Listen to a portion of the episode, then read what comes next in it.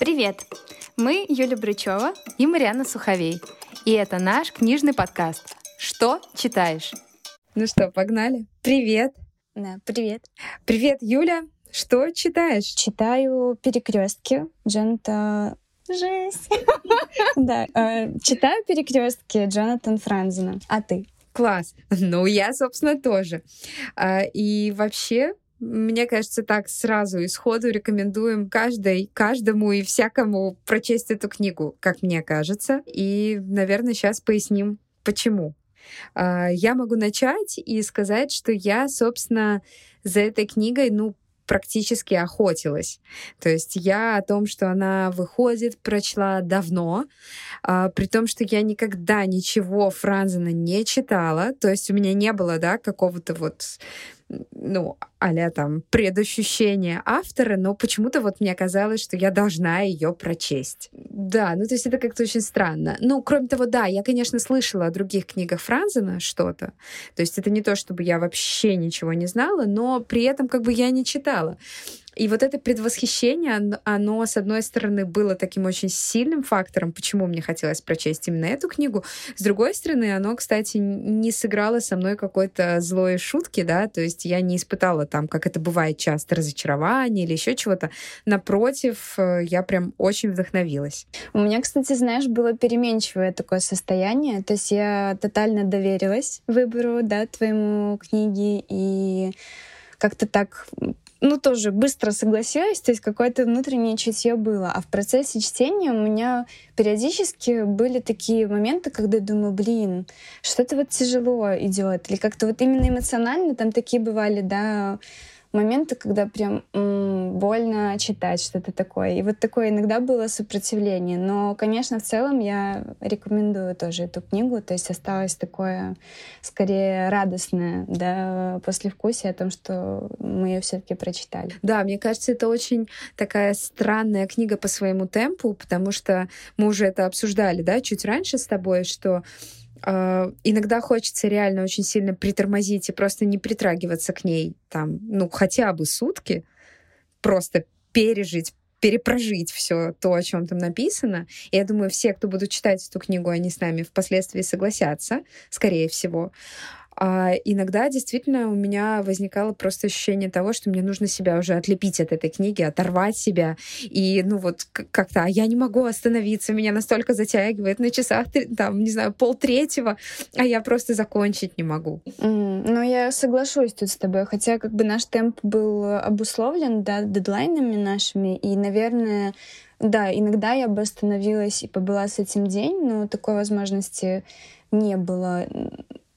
Но интересно, что сейчас, после вкуси, возвращаясь вот как раз-таки в эти моменты, интересно их и переосмыслить тоже, да, то есть, ну, короче, наш экстренный темп и книг э, книги темп другой совсем, то есть это, это была отдельная такая, отдельный феномен, я бы А еще, знаешь, мне показалось, ну, э, у меня возникло такое ощущение, что блин, я уже читая понимала, что что я хочу ее перечитать спустя какое-то время.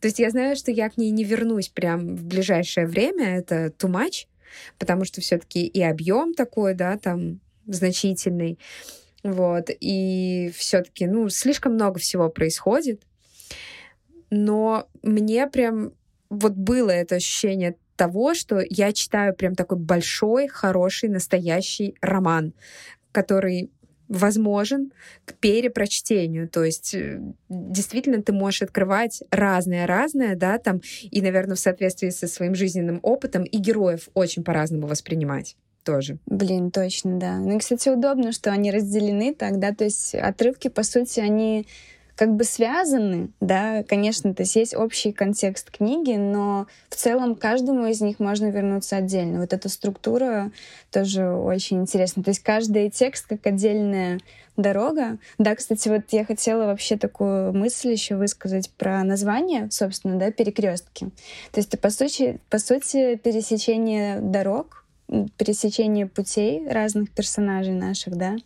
И еще э, эм, интересно, что как бы на английском это получается же, как вот я себе пометила, uh, The Crossroads, Crossroads Blues, да, и получается, как бы есть чуть-чуть другая коннотация, потому что в самом названии как будто есть и про грусть, да, то есть про вот это вот блюз, да, э, это ну, это очень... Э, подожди, я что-то не то говорю, да? Там нету блюз. Просто ну, а, я, я проверила, да, на самом деле блюз — это та песня, которую он там включает вместе с Фрэнсис.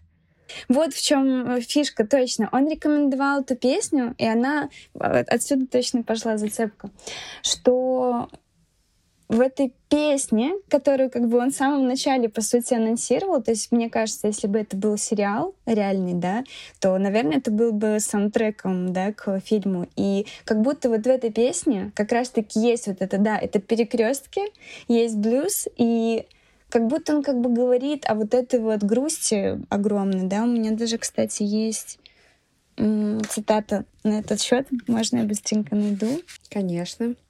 Сколько же боли в этих старых голосах. Они помогли мне лучше понять ту боль, с которой я сталкивалась в Гарлеме. Блюз Блюз-то он ведь об этом, а когда белые группы начинают копировать, это как раз исчезает. Я не слышу этой грусти в новой музыке, никакой боли. И как будто бы он как бы подчеркивает важность этой боли, да, и как бы чуть-чуть мотив этой песни. Потому что, по сути, у каждого персонажа своя боль. Да, я согласна, да. То есть получается здесь такая многоплановая игра слов, да, потому что, ну, название Crossroads это действительно про перекрестки, как э, различные дороги, которые скрещиваются.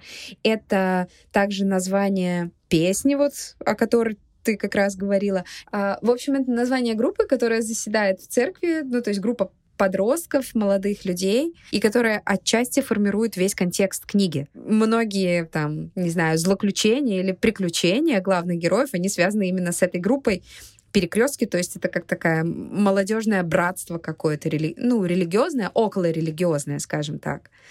Вот, ну, то есть так, вводя, да, в контекст наших слушателей, вот, а, а, хочется просто обозначить, что э, это слово здесь в очень многих каких-то таких надстройках, значениях используется. Сама группа ребят, она как точка пересечения этих историй, как будто бы, да, то есть, ну, наверное, только э, жена Раса, Мэрион, да, то есть как будто только она не касается ее прям вот физически, э, этой группы перекрестков, но все равно есть отношения с Богом, по сути-то, да, то есть тут очень много вот этого вот, мне кажется, касания Бога не не в религиозном смысле. Вот что мне, кстати, очень понравилось здесь, да, потому что очень мало именно какой-то вот религии, традиции, уставов, которые были вот, например, там в предыдущих наших книгах, да, здесь скорее философия есть, прикосновение, да, с божественным. Ну, мне это очень интересно было, как-то откликается по жизни. Ну, да, мне кажется, здесь какая-то история скорее про какие-то откровения, которые, ну, в общении, да, с какой-то высшей материей, высшей энергией могут возникать. И так как у нас тут все герои такие достаточно эмоциональные, и, в общем-то, очень сензитивные, то, собственно, у них у всех вот эти откровения какие-то очень свои и возникнут. Ну, э, я думаю, что нам нужно немножечко тоже ввести в курс дела наших слушателей, о чем вообще эта книга, а то мы все перекрестки перекрестки, а что за они? И вообще, ну, как бы какой-то, да, такой краткий синопсис дать. О чем же эта книга в двух словах? Что читаешь? Блин, ну в двух словах сложно получается. О чем? Ну вот я чуть-чуть начинала говорить, что ну, для меня она о боли отдельных людей, находящихся в одной семье. Вот я бы ее описала так. Срез э, боли под разным углом. Ну вот да, это получилось очень поэтично. Я добавлю рациональное зерно и скажу, что, собственно, эта книга такая своеобразная какая-то семейная сага, что ли. То есть э, это книга о семье священника расы Хильдебранта. То есть это священник из э, реформатской церкви, ну, то есть, собственно, священник-протестант, назовем его так, да, хотя там даются подробные объяснения, кто есть кто, чем все эти виды, разновидности конфессии различаются. Ну, в общем, христианин о том, как в его семье, несмотря на то, что он священник, да, все равно происходят какие-то очень разные вещи, как он справляется с какими-то тяжелыми, ну, наверное, такими житейскими искушениями в том числе. И то есть э, как в какой-то момент э, брак, который кажется всем вполне себе успешным, да, и таким удачным, начинает разваливаться, причем с двух сторон так кажется. И вообще, как, как вся семья, ну, наверное, оказывается недостаточно устойчивой к каким-то жизненным, не знаю, передрягам, что ли.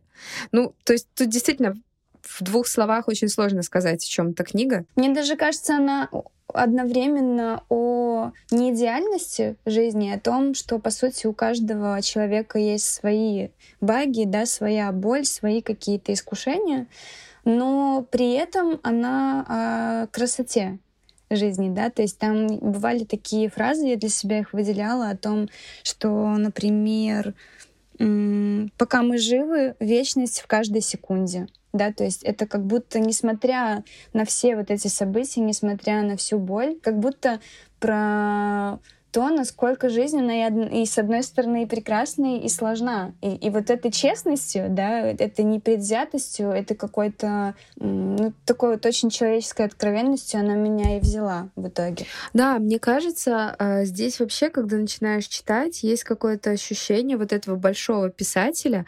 Я, когда начала читать, у меня было такое впечатление, что я читаю какую-то книгу Толстого ну, просто с американскими именами и какими-то более современными реалиями.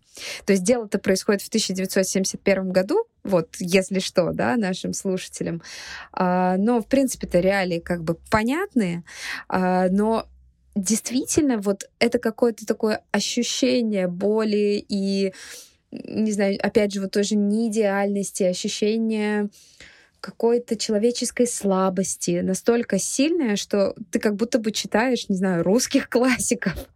только в таком вот американском соусе. В хорошем смысле. То есть э, это не потому, что там скучно читать, да, напротив, как бы. Так фундаментально. От этого, да, вот это вот сравнение есть. Плюс, мне кажется, еще, наверное, это возникает, потому что сам Франзен, вот насколько я успела там почитать, он задумал эту книгу как часть трилогии, то есть будут еще две книги с другими героями, то есть вот эти персонажи, они уже как бы себя показали со всех сторон, по мнению Франзена, и, собственно, хватит о них. В двух следующих книгах будут уже другие, но, как я понимаю, время будет все ближе и ближе приближаться к нашему.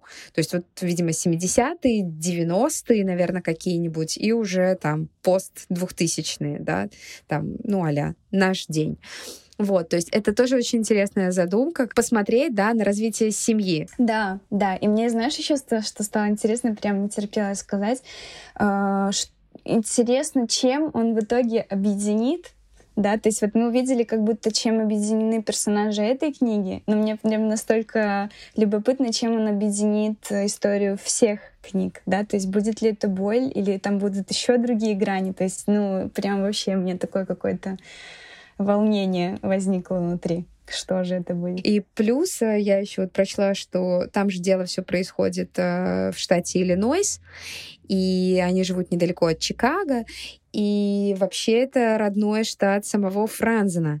То есть э, при этом он утверждает, что никакие э, свои какие-то впечатления он, э, ну, я имею в виду там жизненный опыт, да, он не переносил в эту книгу. Ну, постарался не переносить. Хотя он, конечно, говорит, что ты не можешь рассказывать о чем-то, да, чему ты никогда не сочувствовал, чего ты никогда не переживал. То есть ты, по сути, ну, всегда там, да, придумываешь историю, исходя из собственного жизненного опыта в любом случае.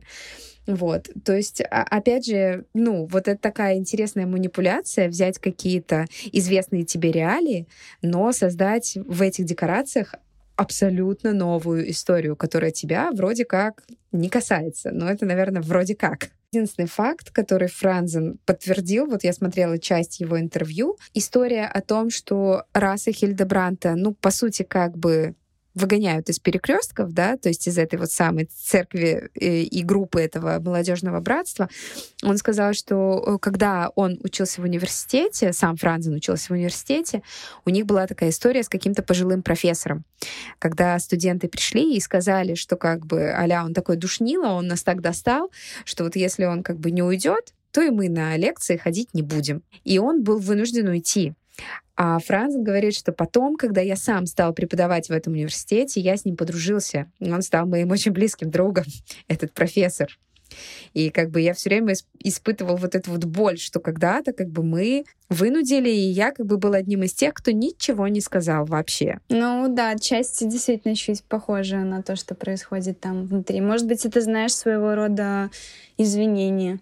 Э, бывает такое вот чуть-чуть из личного, да, недавно один человек, в общем, вспоминал историю из детства, да, из э, какой-то школь, школьной своей истории, и понял, что его достаточно долгое время как бы ну, преследовало чувство где-то вины, что он когда-то не заступился да, за друга.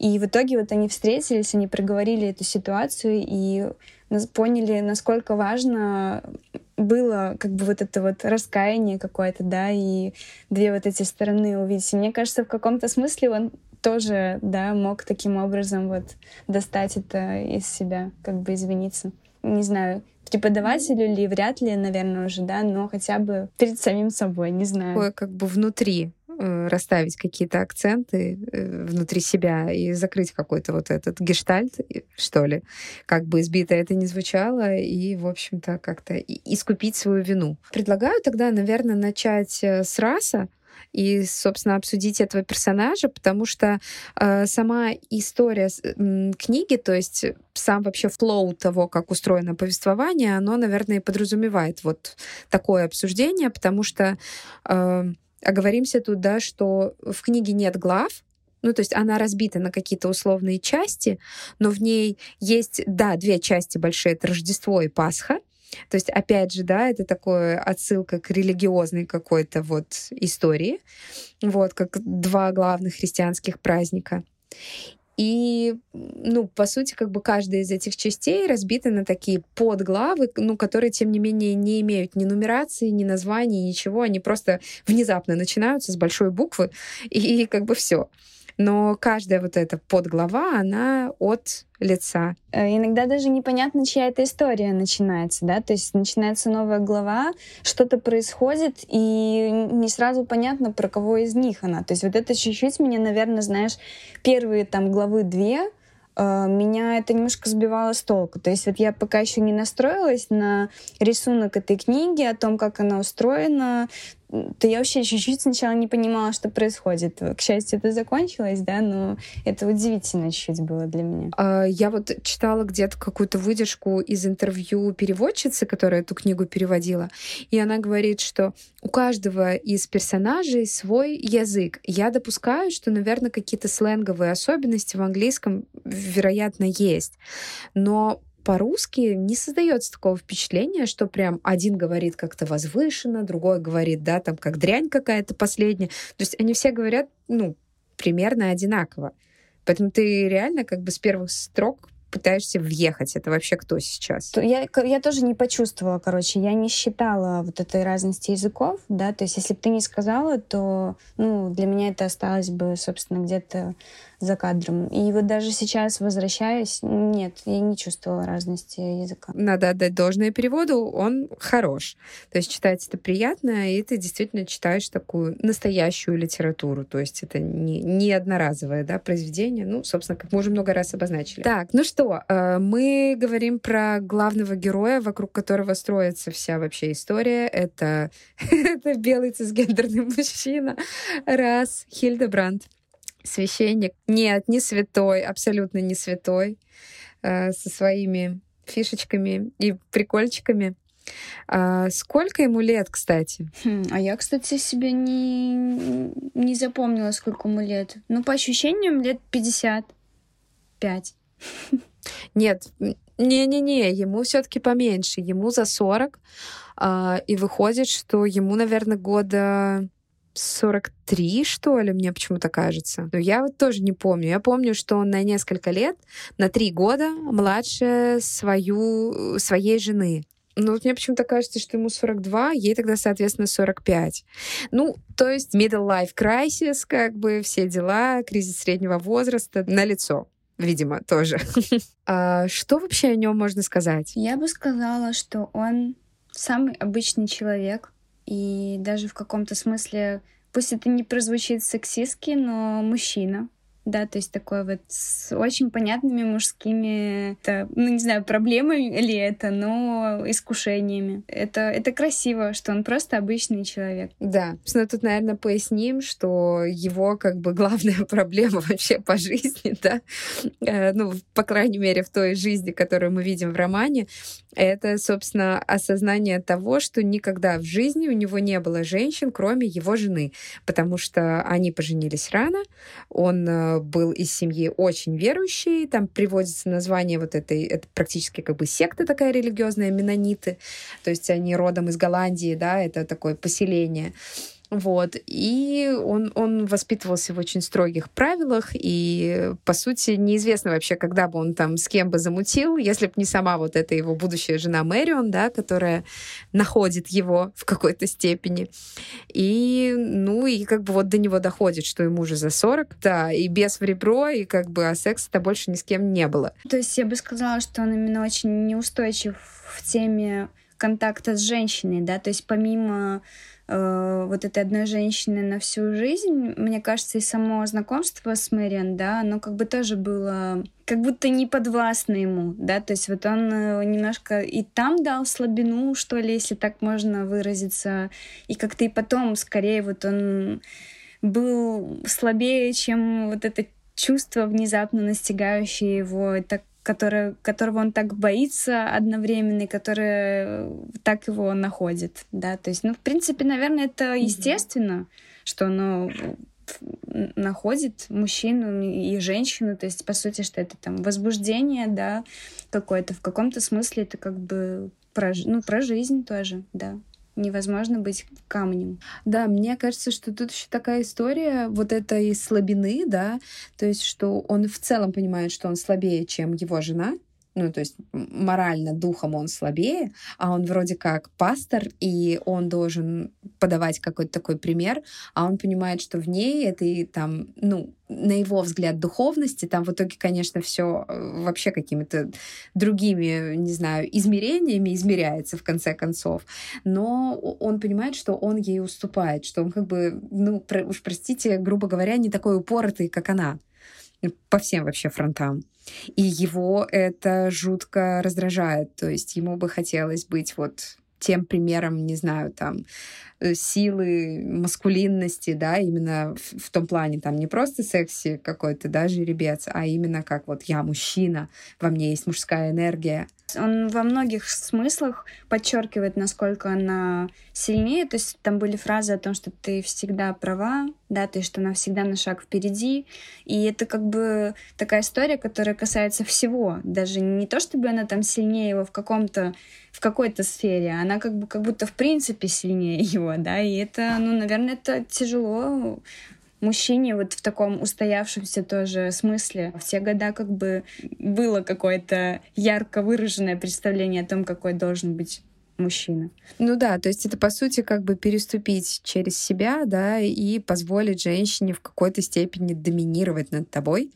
Ну, а тут он же понимает явно, что он без нее вот в бытовом смысле он просто потеряшка, вот, и как бы, и даже это его угнетает. Там э, во второй части романа, когда у них разлаживаются отношения окончательно, есть такой эпизод, где автор пишет о том, что Мэрион продолжала стирать белье для себя и для детей, а белье раса откладывала отдельно, мол, как бы разбирайся с ним сам. И даже это, да, вызывало у него уже какие-то вопросики. Ну, то есть почему она не делает этого? Ну да, какой-то такой беспомощность немножко. А, и, в принципе, да, конечно, раз такой очень человечный, и в нем есть очень много вопросов, которые мешают ему жить.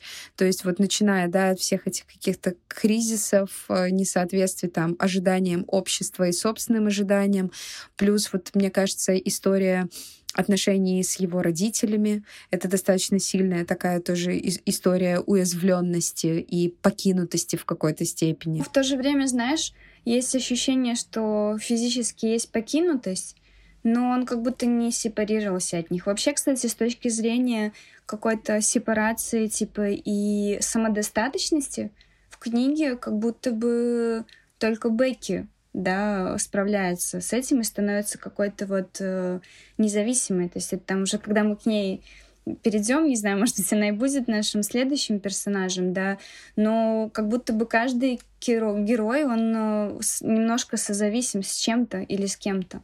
Есть такое. И да, ну вот что касается этой семейной истории, получается, что родители раса были такими крепко верующими менонитами, которые живут в отдельной общине, э, которые вообще как бы не взаимодействуют вот с этим всем внешним американским миром, да, то есть там описывается такой флешбэк еще в довоенное время, до Второй мировой войны, и, и главный принцип — это ненасилия, да, то есть э, принцип там не физического какого-то не взаимодействия там в случае чего. И когда в конце концов оказывается, что их сын в итоге ушел служить, пусть даже так, ну как бы не сильно-то он там служит, да, на полях Второй мировой войны, но тем не менее он уходит, да, он как бы все-таки не полностью отказался. Это, видимо, тоже как-то подрывает их доверие. И когда их сын раз э, в итоге женится на девушке-католичке, ну это вот эта самая Мэрион, э, они как бы, конечно, выпадают в полный осадок, потому что католичка а, которая уже не девственница, к тому же, там, по своим, да, каким-то другим же вопросикам. Да, и они от него отказываются, по сути. То есть, ну, как бы они не общаются абсолютно. И мне так интересно тоже вот с психологической точки зрения, ведь там наблюдается вот этот м, повтор паттернов снова и снова. Ну, то есть даже вспомнить там историю про его деда, которого его родители когда-то тоже отвергли, собственно, практически по таким же причинам, потому что дед пошел против шаблона. А, ну и все то же самое происходит с расом. Ну, интересно, да, это вообще какая-то такая родовая динамика даже, да? Ну, мне поэтому вот и кажется, что эту книгу можно рассматривать с очень разных точек зрения, и она может понравиться, ну, буквально, наверное, любому человеку, потому что можно найти что-то свое в, хоть в какой-то из историй. Да, вот мы так сказали о расе, что это такой противоречивый, при этом очень человечный да, персонаж. А, и, наверное, мы действительно можем перейти сейчас к Бейке а, и обозначить вообще, кто она такая, да? Обозначить, что вообще в семействе Хильдебрантов четверо детей. Да, но, кстати, не всех. История не всех раскрывается прям широко, но все же. Ну да, Бекки, собственно, одна из, из детей, одна э, дочка. Ну и она вот, мне как раз хотела сказать, что она как будто разорвала этот паттерн и шаблон. То есть в каком-то смысле она, конечно, ушла тоже от родителей, отделилась, как будто бы, да, то есть не произошло какого-то принятия, да, истории, но мне откликнулась ее самостоятельность, и даже в конце но ему было ясно одно. В его отсутствии Бекки не лишилась власти, как он полагал, а стала еще сильнее. Вот сейчас цитата.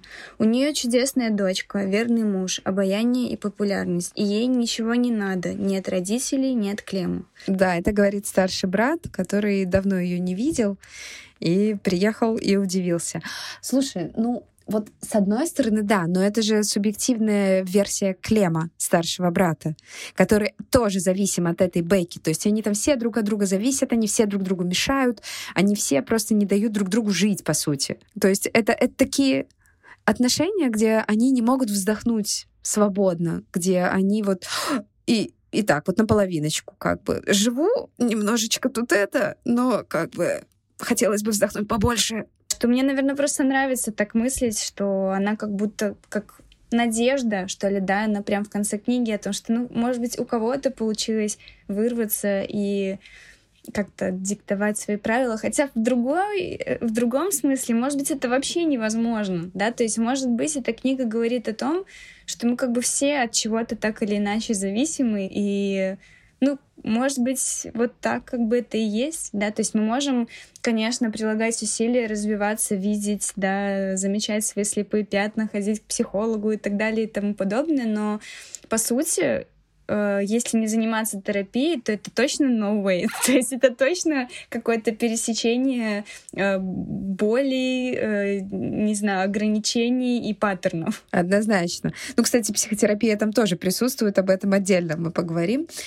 А, блин, но мне вот показалось, что в какой-то степени она повторяет Бекки, повторяет судьбу своей матери. То есть она как будто бы отделилась да, то есть она там даже перестает общаться со своими родителями.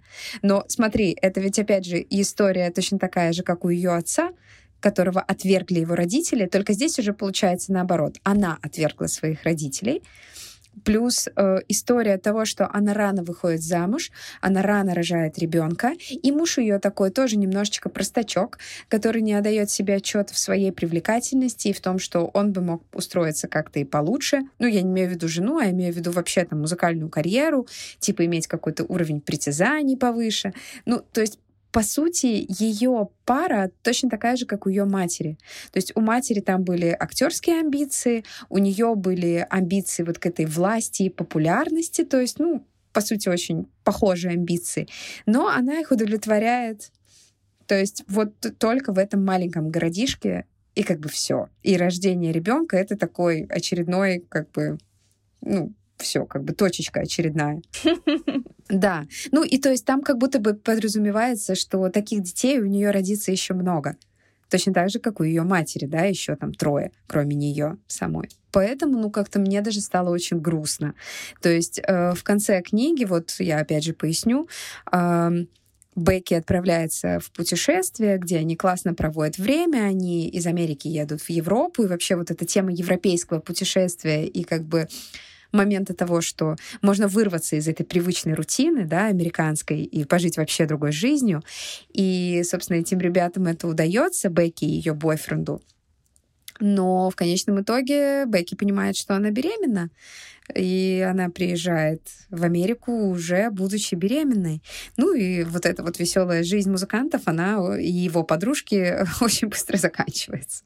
Блин, ребята, типа, вы что, уже предохраняться не могли, что ли, нормально? Ну, то есть, я, конечно, все понимаю, но типа, come on. Ну, то есть, она только закончила школу, вот, она собирается поступать в колледж, у нее были на это деньги, ну, короче, в итоге там все складывается так, да, что все это невозможно, можно, и ну, как бы, и как будто бы ей уже и не надо.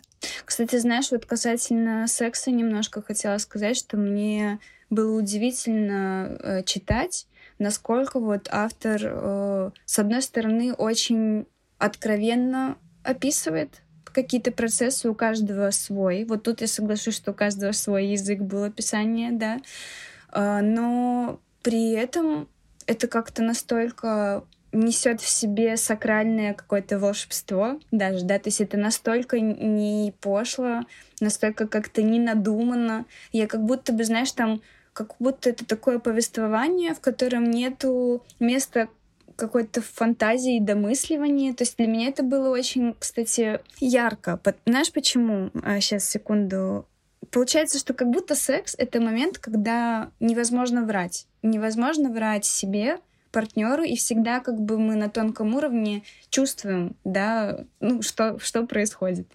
И описывая так честно эти процессы, он как будто бы показывает себя и свой язык э, в других историях и повествованиях. То есть это как будто вот подчеркивает его честность, обнаженность, да, какую-то такую вот. Ну, мне было дико любопытно. Честно, я никогда вот такого описания не встречала. То есть оно какое-то очень простое, посредственное, но не лишенное чуда и какое-то возбуждающее даже, да, порой. То есть, короче, это было интересно. Ну да, кстати, он многие вещи описывает так, что вроде с огоньком, да, но при этом в этом нет какой-то такой пошлости. Э, многие вещи описаны как э, достаточно физиологичные, что ли, да, но опять же это не противно. Ну, то есть я соглашусь, что вот в плане такого языка, ну даже не то что любви, а какой-то эротики, наверное. То есть, ну тут какой-то очень интересный язык. Ну и опять же, мне кажется, тут э, классно, потому что все-таки автор это мужчина, и ему удается описать разных персонажей, и женщин в том числе. И делает он это нормально. То есть, ну, ты как бы не читаешь и не думаешь, что, блин, мужик, ты что-то попутал, как бы так не бывает. Такое, ну, как бы, ну, да, Бывает, наверное, да, то есть достоверно. Да, очень жизненно, и вот это вот жизненное описание чего-то, э, процесса сакрального для меня это все-таки какой-то такой, опять-таки говорю, момент э, полной честности с собой, партнером, Богом в каком-то смысле, да. Ну, о том, что опять-таки он как бы так и пишет эту книгу.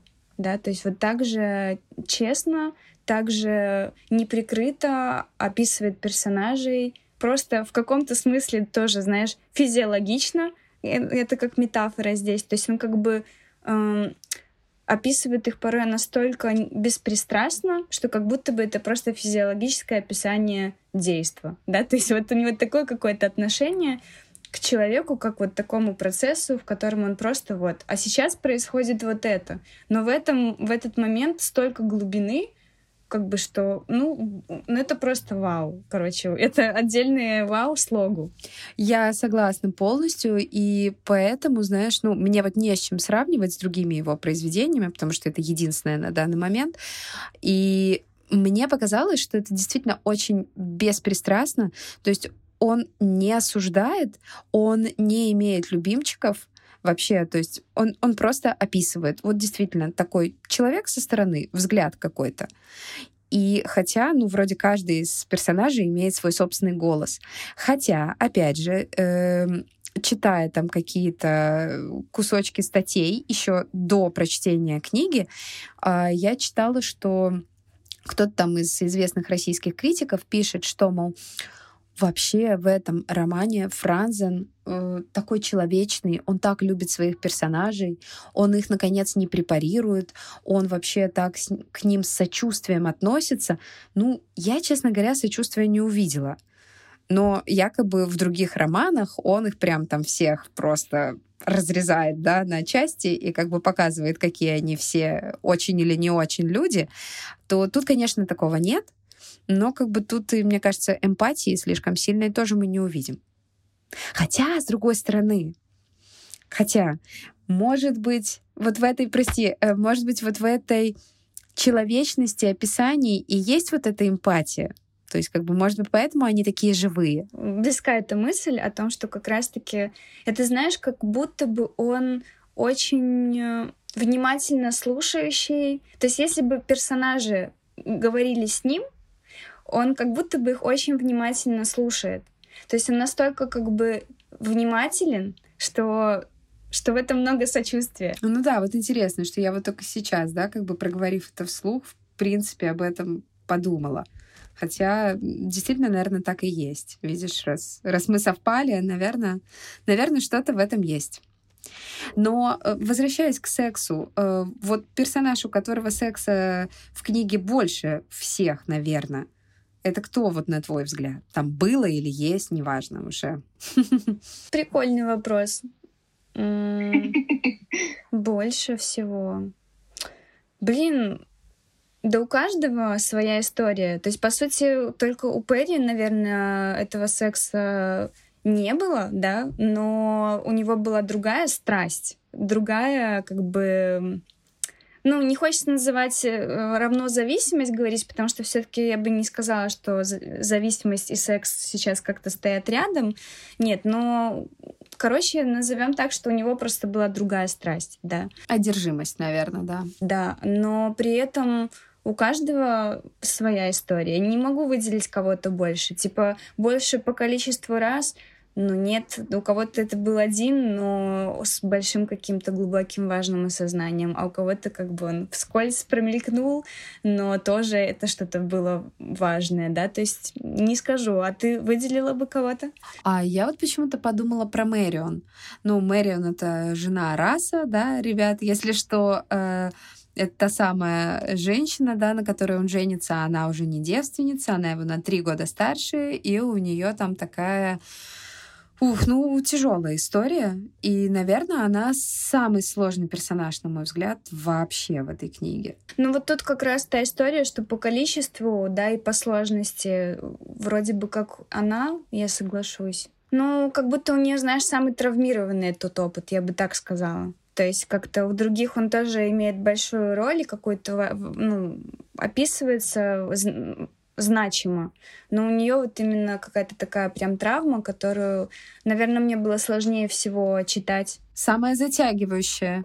Вроде бы, знаешь, причем самое удивительное, что он не вообще тут без подробностей обошелся на минуточку, да. То есть, если все остальные как-то он довольно детально в, в разной степени описывал, то в истории с Мэрион там вообще практически нет подробностей.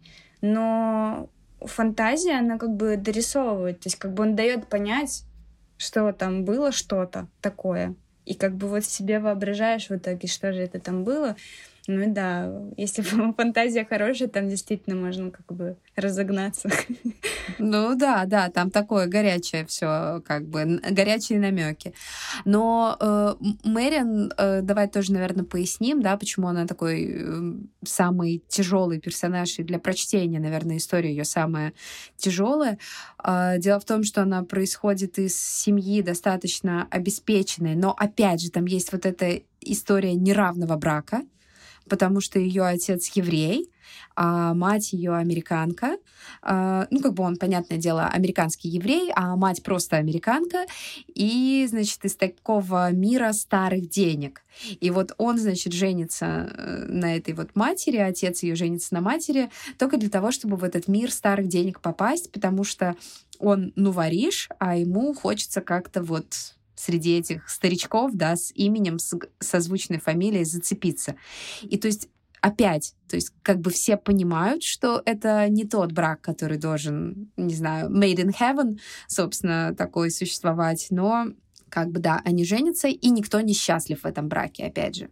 А, плюс у них рождается двое дочерей, из которых, ну, как-то, да, там одна красивая, другая умная. И умная это, судя по всему, Мэрион. Да, она описывается тоже красивой, но скорее как, ее сестра Шерон, она более такая, опять-таки, классически женственная, что ли, преподносится, да, вот как такая элегантная, и вот это почему-то равняется красивой, но э, при этом внешность Мэриан часто подчеркивается как привлекательная. Да, просто она как будто меньше про фасад, она больше про какой-то какие-то внутренние процессы, да. Ну да, я, кстати, знаешь, когда читала, представляла себе какой-то типаж такой Вайноны Райдер, потому что описывается достаточно хрупкая девушка, а, ну, когда она там еще в молодости, да, какая-то, ну, я вот представляю там себе какие-то узенькие плечи, там тонкую талию, невысокий рост и большие-большие темные глаза такие там, прям в которых там все эти мужчины, проходящие мимо, тонут, да. Что у нее там какая-то очень такая нежная, белая, деликатная шейка. Ну, то есть как-то вот мне вот этот типаж такой, ну, очень напоминало. То есть это действительно не про какую-то абсолютно конвенциональную красоту, но про такую вот не знаю, как в русском есть такое слово манкость, да, какая-то притягательность. Вот, наверное, про это скорее. Кстати, про фантазии, о том, как они выглядят, я себя часто ловила на том, что было бы интересно увидеть. Почему увидеть? Потому что, опять-таки, а, как будто автор особо не описывает их. Да, то есть бывает, проскальзывают какие-то описания, но в целом он не дает портрета. И от этого как бы иногда вот такое воображение скакало. Так все-таки как же? То есть он так где-то говорит красивые, э, говорит какие-то там э, глаза, а, подчеркивает части тела, я бы сказала, но в целом это какие-то такие наброски ну, не прорисованные. Да, и, кстати, знаешь, э, интересно, что в какой-то момент, когда э, упоминается уже Мэрион нынешняя, ну, как бы 70-х годов, скажем, то есть когда происходит действие романа, она говорит о том, что она толстая, что она толстуха, да, там какие-то такие вещи, и там упоминается ее вес, что она весит там больше 120 или 130 фунтов, ну, что-то вроде того. Я ради интереса думаю, что интересно, ну то есть, а там чуть ли не персона с ожирением, ну то есть, интересно, а ну, там то есть, чуть а ли там не, чуть ли не да, персона с ожирением, 64 да? килограмма как бы я посмотрела. И я думаю, я думаю, блин. И мне сначала хотелось уничтожить Франзена, потому что я думаю, он что, ну, что все думают? Ну, как бы, это что, много? Это нормальный вес. Но потом я подумала, что мы же не знаем ее рост. Ты знаешь, что, вот, кстати, насколько я запомнила, сам Франзен ее не называет толстой. Как будто бы она часто инициирует вот это вот обозначение себя как толстой. И как раз тут интересно, что это она так относится к себе. То есть она себя как будто бы из-за вот этой травмы большущей, да, телесно...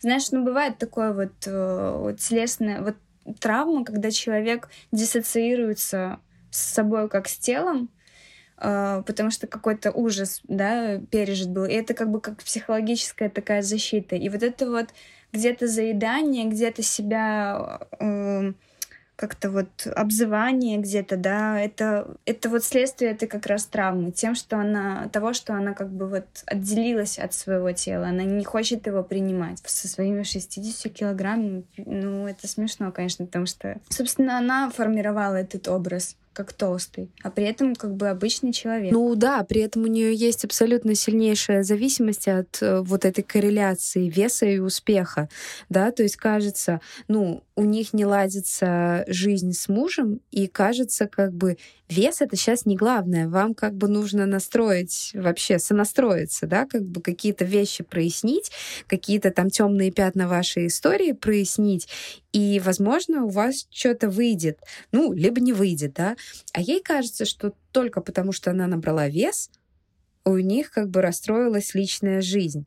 И ей даже ведь психотерапевт, к которому, кстати, она ходит, вот она единственный персонаж, который туда попадает по собственному желанию, да, а, она же ей говорит, что вы же понимаете, это как бы не главное. При том, что сама эта э, психологиня ее, там, женщина большая, там прям, она ее называет пышкой, да, то есть и она живет со своим мужем душа в душу, у нее как раз-таки все хорошо у этой психологини. Ну, то есть вот эти все вещи, это, конечно, про очень многое вообще, мне кажется, в жизни. То есть и тут тоже раскручивается такая трагедия, собственно, это человеческая, да, где человек, ну, как вообще существует отдельно от самого себя, где-то там в каких-то воображаемых мирах. Ну да, наверное, если про воображаемые миры мы заговорили, то можно и переместиться к Перри, да, он, собственно, самый, мне кажется, отлетевший в какой-то другой мир по итогу. И, собственно, люби, любимчик Мэрион, да, поэтому, наверное, логично было бы от нее поехать с дорогой к Перри. Ну да, кстати, а до этого мы не сказали, что Бекки — это любимица раса. То есть всего четверо детей, но вот эти двое, то есть средние, получается, второй и третий ребенок, они самые такие вот выделяющиеся из всех, что ли. Перри сложный персонаж. Сложно. Вот ты говоришь, Мэри, он сложный. Для меня, наверное, Перри был самым таким сложным, потому что я честно даже скажу, что моменты некоторые, где у него уже как бы было с э, зависимостью проблемная история, да, то есть когда там физические какие-то процессы описывались, я прям читала так немножко между строк. Как-то мне так вот э, сложно давалось. Как будто, знаешь, просто этот текст, он вводил в состояние, и иногда я себе ловила на том, что мне физически становится плохо. Но у меня есть еще такая тема, что я с телом в тело как-то проживаю, да, часто чувствую сильно, но там вот мне прям иногда кругом шла голова, и я такая, так, угу, понятно, хорошо, идем. Ой, я согласна полностью, там э, неприятные вещи описываются, то есть э, Перри впадает в зависимость от э, наркотиков. Ну, то есть поначалу это вроде как такие легкие наркотики, ну, даже во многих странах это и не наркотики вовсе, да, то есть он травку курит, но просто он не знает в этом меры. То есть это не такое, что как бы покурил косячок для расслабления, а он начинает, ну, по сути, барыжить этой травой, да, и подсаживается сам очень сильно. И, а потом все усугубляется и в итоге заканчивается кокаином.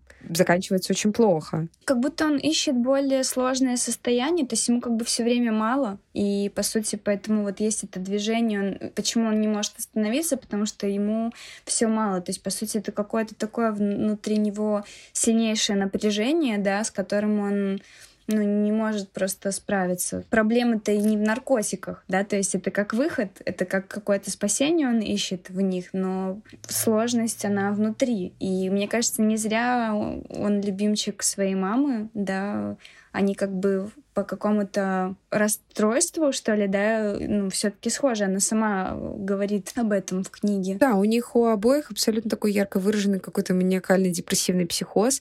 Ну, если уж какие-то, да, там диагнозы ставить. И если ее одержимость — это секс в такие моменты, то есть она такая, ну, она не нимфоманка, но она такая, опять же, не знающая меры, да, то есть там не, отдающая, не отдающая себе отчет в какие-то моменты, то есть сколько раз она там, да, занимается сексом, ну, условно, с кем она знает, но как бы ей это даже и не важно. Тут у него, ну, вот, да, наркотики, как бы получается. И он же говорит, что черная точка, да, которая маячит, и как бы вот нужно ее ну, как бы прогнать из виду. Это он уже в таком, конечно, состоянии сложном эту точку говорил, но по сути это как будто бы какой-то такой кайф, да, то есть как бы и секс, и те ощущения, которые он от наркотиков ловил, то есть это какое-то такое удовольствие, это какая-то, с одной стороны, это большое удовольствие, с другой стороны, это про разрядку тоже, про разрядку вот этого напряжения, напряжение сознания, напряжение ума, потому что, ну, очень много рефлексии и у Мэриан какой-то боли, и у него э, внутри очень много вот этого вот диалога и какого-то прям большого ума, да, то есть он и подчеркивается как очень умный, да, в начале персонаж. И вот этот ум его просто не, да, не дает ему покоя. Хотела тоже э, у тебя спросить, как тебе кажется, с чем это связано, ну, его зависимость, ну, то есть ум, с одной стороны, да, ну, то есть э, я поясню сейчас, что когда мы говорим о Мэриан, да, там мы знаем, что у нее была ужасная история в семье, то есть вот эти ужасные отношения между родителями, где как бы отношений, собственно, не было, отношения уязвленности э, в сравнении отношений с ее сестрой, потому что ее всегда считали таким вторым кадром, да, и она особо никому не нужна была. Мы знаем, что у нее есть э, конкретная тотальная уязвленность, да, перед э, там ее семьей, потому что она была таким недолюбленным ребенком. История с самоубийством отца. Сейчас не будем углубляться в это, я думаю, но просто, да, опять же, как бы Ничего себе история, да? История с тем, что матери она вообще не интересна, и мать как бы просто там втихую успевается, живя у подруги. А Мэрион отправляют, будучи там еще в подростковом возрасте, к дяде, которому она тоже особо не нужна, хотя дядя явно испытывает к ней какое-то физическое влечение. Ну, то есть она такой какой-то шарик для пинг-понга, да, который в конечном итоге, конечно, познакомясь там с неправильным человеком, с этим самым вот Брэдли, да, с которым у нее начинается вся эта одержимость, ну, рвется, да, этот сосуд, и собственно, все, все идет как идет. Вот. Ну и кроме всего прочего, это плюс еще такие болезненные отношения с Богом, скажем, то есть у нее там свой какой-то мир. Я имею в виду, что у нее куча предпосылок к тому, чтобы находиться в таком вот состоянии. Какие предпосылки у Перри? Да, кроме очевидной плохой генетики. Перри, какие у него предпосылки? Это очень интересный вопрос, но я не уверена, что я прям, знаешь, дам на него ответ. Но мне кажется, что он в каком-то смысле как на себя, что ли, взял отягощение у матери, да, то есть вот есть, я не знаю, есть такое в системе вот расстановок, да, то есть э, момент того, что дети берут на себя как бы боль своих родителей в каком-то смысле, помогают им, в кавычках, проживать их проблемы. И учитывая их плотную связь с мамой, ну, возможно, он как бы взял часть ее проблем на себя. Ну, это, конечно, так немножко звучит, может быть, странно, но других объяснений я не нахожу. И опять-таки э, тоже там наркотик — это не самый хороший друг, в смысле, да, если мы говорим, что Мэри, Мэриан встретилась с неправильным человеком, то он как бы, по сути, тоже не с правильным веществом. Ну да, подружилась. То есть в каком-то смысле так. Хотя, как бы, опять-таки, начиналось все с травки, и вроде бы как бы, ну, тут у всех по-разному отношения на том, насколько это правильно и неправильно. Ну, то есть вот не знаю, у тебя есть какой-то ответ, фантазия на эту тему? Я, наверное, тоже скорее склоняюсь вот к истории того, что этот такая созависимая, да, какая-то материя, то есть что он действительно как будто бы берет на себя часть каких-то вот этих вопросиков незакрытых, и как будто бы взяв их на себя и найдя вот эту такую неправильную разрядку, да, то есть, ну, в конце же все заканчивается тем, что у него абсолютно такой нервный срыв э, из-за всей этой, да, какой-то психотропной истории. Ну, хотя, ладно, не психотропы, но как бы кокаиновые истории случается. И, по сути, он как бы отчасти повторяет историю матери, которая когда-то лежала в психиатрической лечебнице, и он тоже попадает под лечение. Это момент катарсиса для его матери — что удивительно. Ну и катарсиса, соответственно, для его отца тоже. Казалось бы, ну, такой вот как бы тяжелый, тяжелый, да тяжелейший момент, да, когда ребенок э, в тотальной опасности, когда он практически там умирает, да, мог бы умереть, если бы его вовремя не нашли. А в итоге что? Мать как бы испытывает облегчение от того, что это случилось.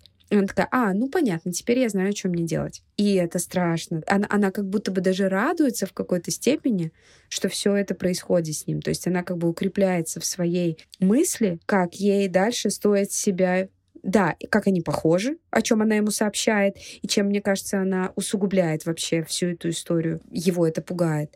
И это, знаешь, как все эти классические штуки, а, ну, там, у Петрановской, а, которая много пишет как раз-таки про вот эту опору родительскую, и вот она говорит о том, что родитель не должен рассказывать такие вещи. То есть родитель может быть другом, но именно другом-наставником. Он не должен стать другом вот корешем таким.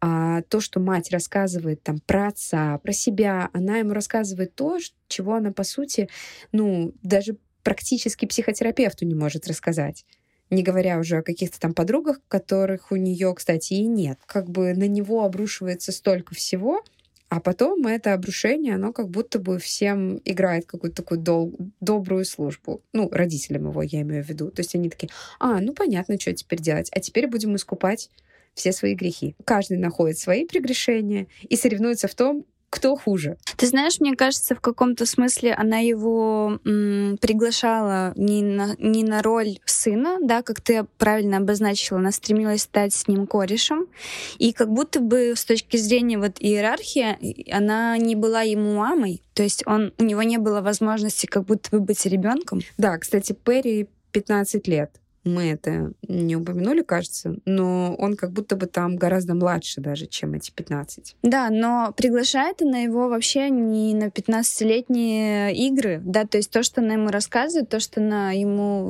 во что она его посвящает, это как бы действительно какой-то э, зов быть на равных. Да, и мне кажется, что его психика просто в том числе как бы, а, не выдерживает, б, как будто вся эта ситуация, которая случилась, и вот это облегчение, которое она испытала вместе с мужем, вернули, вернуло все на свои места. Им пришлось быть родителями сыну, который в тяжелейшей ситуации, то есть он точно в этой ситуации маленький, да, то есть как-то если взять их как какие-то фигуры, да, наверное, это облегчает, потому что как бы, ну, она снова мама, да, то есть как будто все узелки развязываются ужаснейшим, конечно, путем, да, но все начинают занимать свои места. Муж место мужа, мама место мамы и жены, да, ребенок стал ребенком, и вот, короче, мне кажется, от этого это облегчение происходит. А до этого вот у него как бы на него слишком много взвалилось истории,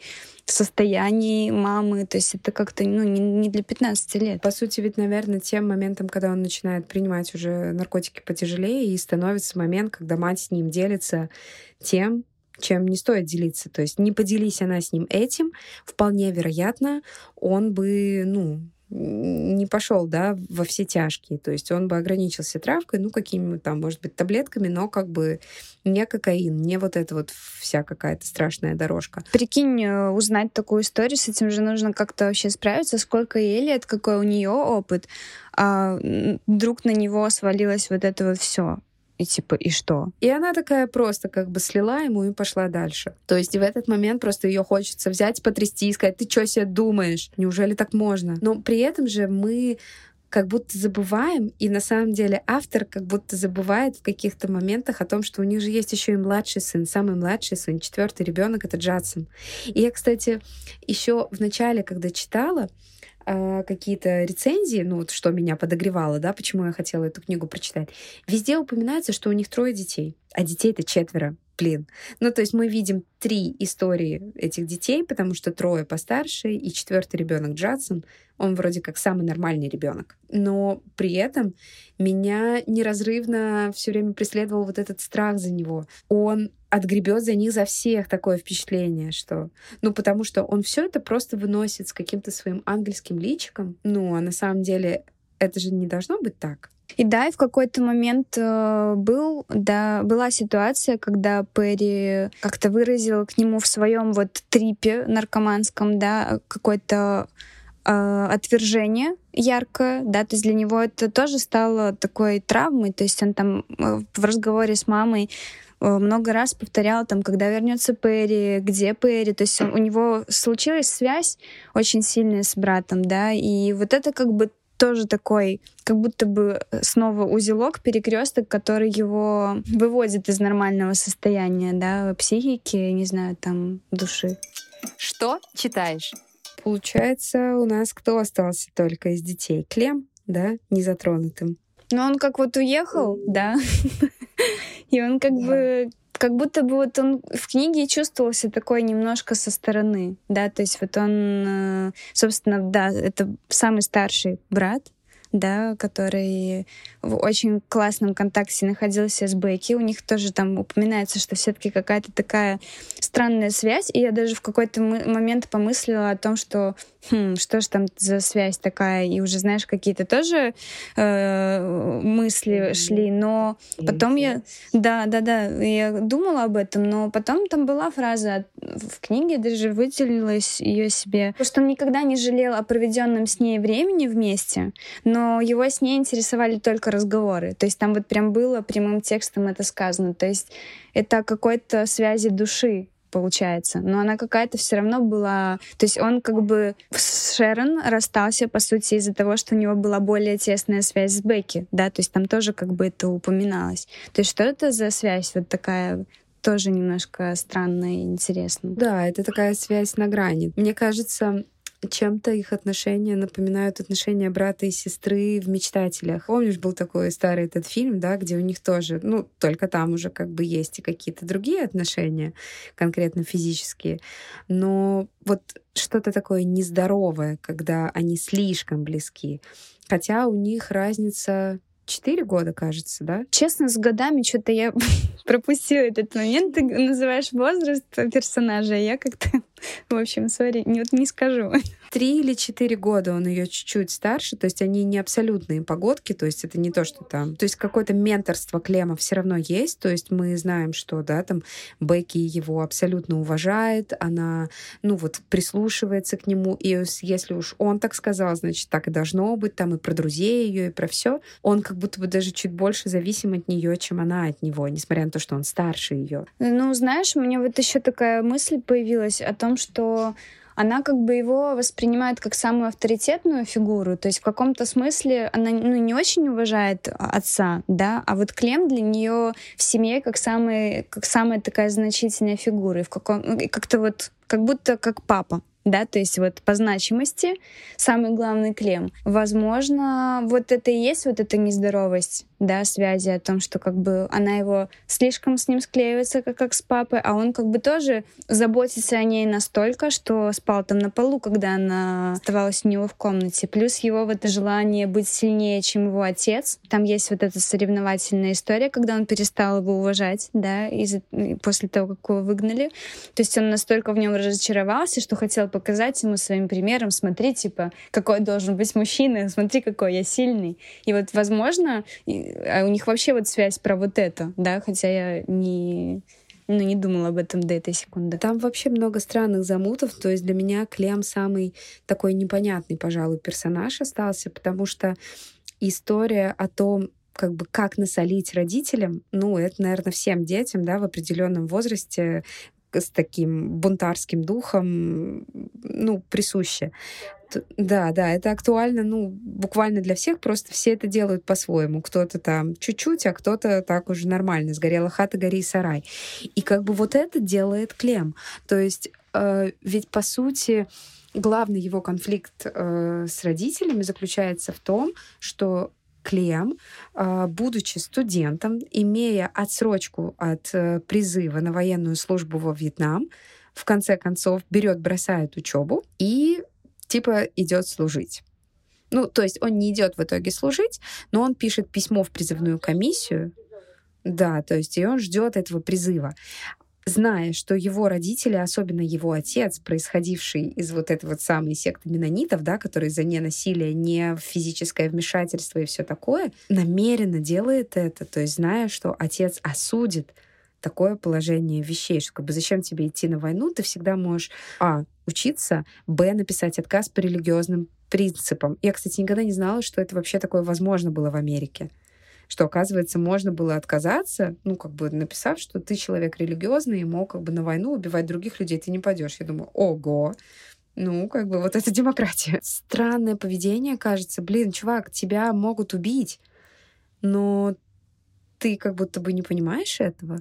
Все, что тобой движет, это насолить своим родителям. И в то же время какой-то жажда справедливости, да, то есть э, толчком к этой идее был разговор с Шерон, да, о том, что это его такая первая любовь, э, э, ну, в физическом, скорее, больше смысле, кстати, да, потому что у него было к ней влечение, но там упоминалось, что как бы душой он любил Бекки больше. Как бы не, не сложилось прям большой там любви, но она его пригласила помыслить о том, что беря отсрочку по учебе, он как бы ставит кого-то вместо себя. Сначала-то заезд был отсюда, но все равно, мне кажется, это больше про месть использовать этот аргумент Шерон в качестве такого спускового крючка, то есть это просто триггер.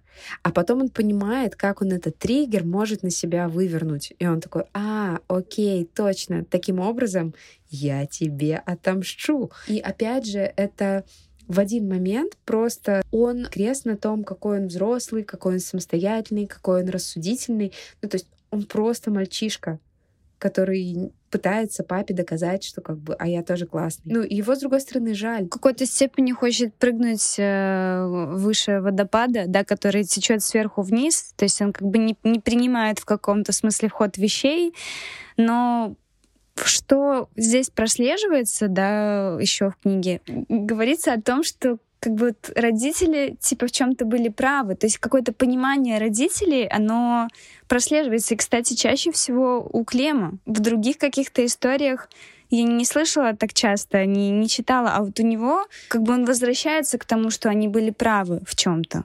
То есть вот этот какой-то внутренний диалог, он уехал от них, но он как бы продолжает с ними разговаривать и в чем-то понимать их, да, и он же приезжает, да, потом к ним но он вроде как Бекки приезжает. По сути, я вот тоже думаю о каких-то вот этих паттернах, знаешь. Он ведь, наверное, повторяет судьбу тоже отчасти своей матери. Она была из семьи, да, где была другая звезда, вот ее сестра Шерли. Тут он видит, что очевидные звезды — это Бекки и Перри для его родителей. А он, несмотря на то, что он старший, и как часто это бывает, знаешь, там первенец, мальчик, он мог бы быть любимым, но для его отца он не самый любимый сын. Вернее, может быть, из сыновей еще как бы ок, да, но не самый любимый ребенок, скажем так. И опять вот это вот соперничество, только он настолько зависим от Бекки, что он не может соперничать напрямую с ней, поэтому он решает просто все, сейчас я всем покажу. Ну, то есть вот это вечное как бы доказывание всем, какой ты, это ведь тоже вот история абсолютно его матери которая была вынуждена доказывать, что она не хуже своей сестры. Э, там ведь даже приводится, да, что когда они стали жить уже раздельно, то есть сестра стала учиться в колледже, на который родителям там еще хватило первое время денег, она стала жить с дядей, она стала, значит, там вызывающе краситься, курить, выпивать, встречаться с парнем, ну, то есть делать все то, что условно бесило бы всех окружающих взрослых. И в эти моменты, опять же, с одной стороны становится так страшно, от того, что у них, конечно, уровень осознанности у всех этих героев такой себе. Они все повторяют все вот эти сюжеты, сценарии и варианты судьбы. Я уже не знаю, как это назвать. Ну и в то же время он соревнуется с отцом в какой-то силе, да, считая его слабым. Но это такая большая слабость э, пытаться доказать, что ты сильный, да, то есть это такая ироничная штука. Да, там, кстати, даже есть такой эпизод, когда он думает, что он бы мог сейчас отца э, ударить, и как бы, скорее всего, он оказался бы сильнее. То есть, несмотря на то, что отец там уже такой, да, там, мощный мужчина, там, который хорошо там умеет делать всякие физические дела, что вот он за счет своей молодости, за счет своего запала, он сейчас может оказаться сильнее и, в принципе, отметелить своего отца. Такие, короче, вот эти вот штучки про токсичную маскулинность вошли в чат. Вот. Но, ну, как бы, да, с другой стороны, вообще-то так, так многие люди и существуют, и как бы это нужно как-то разгребать. Все равно, несмотря на все эти какие-то истории, драмы, боль, слабость, сила, вот у меня, Марианна, есть прям вот три цитаты про какую-то жизнь в позитивном ключе. Да, одну из них вот я говорила про вечность в каждой секунде. Вторая, ты должна жить так мы славим Бога тем, что ценим каждую секунду. Да, то есть опять-таки вот эта вот ценность этой жизни, несмотря на вот это все, несмотря на весь этот хаос, хочется другое слово здесь сказать, но цензуру соблюду. Все равно, то есть нужно ценить эту жизнь, да. И вот третья цитата о том, что жить спокойно значит не рисковать, а без этого невозможен духовный рост. То есть она как бы не про саму вроде бы ценность, но она про, про глубину в итоге этой жизни, да, о том, что как бы невозможно спокойно прожить эту жизнь в каких-то тепличных условиях. У каждого своя драма, своя какая-то, да, неспокойность, но в этом есть глубина, в этом есть духовный рост, и все-таки эта книга во многом про Бога. Да, абсолютно. Ну, кстати, вот интересно, что эту последнюю цитату произносит, насколько я помню, персонаж, который сам особо не рискует. Хотя, с другой стороны, как посмотреть. Это говорит парень Бейки, будущий парень Бейки, да, когда он приглашает ее в перекрестке и в эту религиозную группу, около религиозную группу. И он ей говорит, что как бы ты должна рискнуть. Ну да, ну, кстати, Клем его же характеризует как мямлю, он говорит, что твой парень мямля, типа, он такой весь никакой, и что ты в нем нашла? Непонятно, кто для него не мямля в итоге, да. То есть, ну, Бекки, да, но э, она все-таки женщина, а вот среди мужского какого-то поля как будто бы нету фигуры, которую бы он уважал. Кстати, возвращаясь еще к тому, что это книга про Бога, здесь ведь очень много различных аллюзий на всякие библейские сюжеты, и на самом деле омовение ног, которое происходит у Раса, Хильдебранта и Эмброуза, да, когда Эмброуз приходит и начинает снимать с него ботинки и мыть ему ноги, и, и, ну, то есть ты вообще сначала читаешь и думаешь, что происходит, а потом как бы, ну, ты понимаешь, что да, это вот этот вот урок библейский о смирении, о том, что вот он смиряется, он принимает, и он делает вот самое такое, как бы, ну, не то чтобы неприятное, но не самое приятное занятие, да. А, и сама история Клема, который в конце концов возвращается домой, это ведь история блудного сына, который типа сказал своему отцу, что как бы все, мне тут ничего от тебя не надо, я пошел, а в итоге все равно возвращается в дом, и отец э, в библейском-то сюжете принимает его как самого лучшего гостя, то есть он ему не вспоминает, что как бы парень, ты ушел вообще-то, и ты меня, ну, как бы бросил и предал в какой-то степени, а отец его принимает в Библии. А что происходит в реальной книге, мы не знаем. Мы знаем, что вроде как отец его ждет, но они не общаются, и книга заканчивается в тот момент, когда он должен пойти к родителям, но как реально его примут, мы можем ну, лишь догадываться. Не факт, что он пошел к ним, потому что мы видим в конце только то, что он знает, что он решил, но мы-то не знаем. То есть у него есть два приглашения в две в две стороны, опять-таки есть две дороги, развилка, да, вот, но мы не знаем, что, что он выбрал. Это тоже такой открытый вопрос дальше. Это книга действительно о бесконечной возможности выбора, нравственного выбора, наверное, в первую очередь, конечно же. И, наверное, о том, что, мне кажется, в конечном итоге ни один из героев все равно не уверен в своем выборе на сто процентов. И как будто бы и нет правильного выбора, да? То есть опять вот закончить книгу на развилке, мне кажется, это как раз-таки самая большая вот фраза о том, что вообще, ну, как бы и не важно, да, что он выберет. Как бы это важно, но нет. То есть вот такое. Это все путь, это все путь, который идут эти герои, мы вместе с ними. И на самом деле, если бы все закончилось какой-то такой, ну, прям, не знаю, утверждающей цитатой, да, там, ну, даже не цитатой, я имею в виду просто, да, такой точкой, как бы это было бы очень странным концом для этой книги. То есть, аля я тут всегда стою в стороне, да, говорит автор, и как бы смотрю на них со стороны и просто как бы рассказываю вам историю. А тут я хопа взял и завершил ее. Поэтому, ну, он этого и не делает, наверное. Но и опять-таки, мне кажется, завершив эту историю, э, значило бы высказать какое-то мнение. А он как раз-таки не высказывает своего мнения, и вот как мы пришли к выводу о том, что в этом много сострадания. Просто типа, ну, так бывает, да, вот такое есть. И как будто бы он допускает любой вариант выбора персонажа, и он допускает все истории, которые в, этом, в этой книге есть. То есть он как бы всему дает место, и в этом очень много умения вместить это все. Ну, ну, это круто. Так что нам кажется, что эта книга действительно большая книга, книга с большой буквы. В общем, как ни говори, но действительно ее стоит читать. И мы здесь, несмотря на то, что говорим уже долго, упомянули лишь какой-то очень такой верхний пласт, мне кажется. И можно было бы говорить еще несколько часов к ряду. Да, и я, наверное, посоветовала бы вот тем, кто будет читать, найти себе компаньона по чтению и, возможно, после прочтения каких-то частей обсуждать.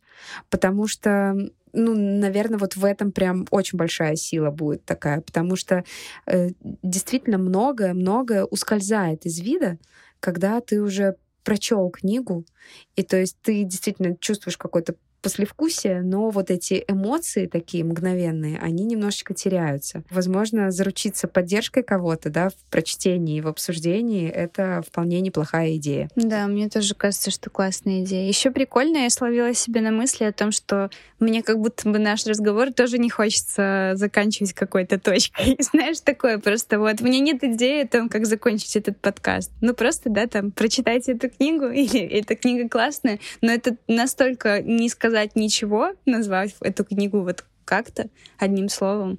Все слова, что мы сказали до этого про нее. И даже больше. да, согласна. Ну, в общем-то, что хочется сказать. Я рада, что в наше непростое время есть такие классные, сложные, многоплановые авторы, которых хочется читать, перечитывать, читать что-то еще, потому что ну, это большое, на самом деле, облегчение понять, что есть какие-то родственные души, не знаю, даже в мире большой литературы, что ли. Я бы не сказала, что мне Франзен как-то как человек очень близок, да я с ним не знакома, как бы, как, как я могу это утверждать.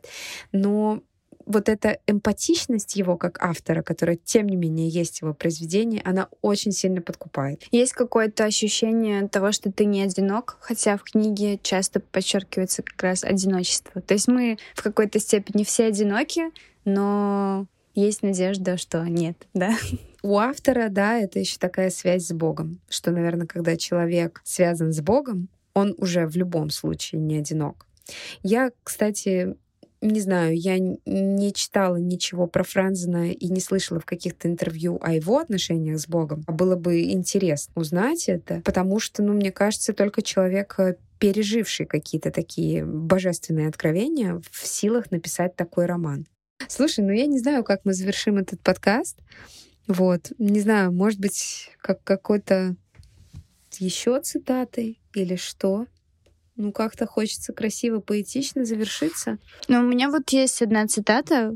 Пока ты ищешь, может быть, я зачитаю ее. Э, а, просто рандомно, да.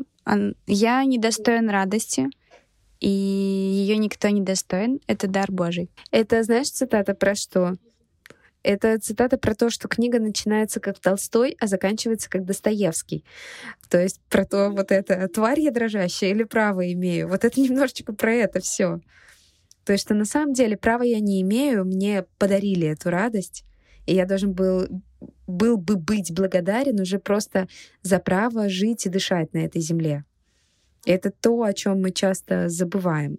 Ну, может быть, в последнее время вспоминаем чуть чаще, но в целом, наверное, в каком-то потоке дней это не та мысль, которая приходит в голову. Да, то есть все было бы, наверное, гораздо проще, если бы мы радовались вот этой каждой секунде, каждой минуте. Да, и знаешь, я, наверное, завершу такой историей, что когда-то где-то, кажется, на улице или где, в общем, просто стоял какой-то такой мужчина, пожилой уже, и он просто говорил, останавливал кого-то и говорил, радуйтесь, радуйтесь, радуйтесь. И он говорил это с таким выражением. И он, кстати, был в порядке, то есть это не какой-то там отлетевший старикан.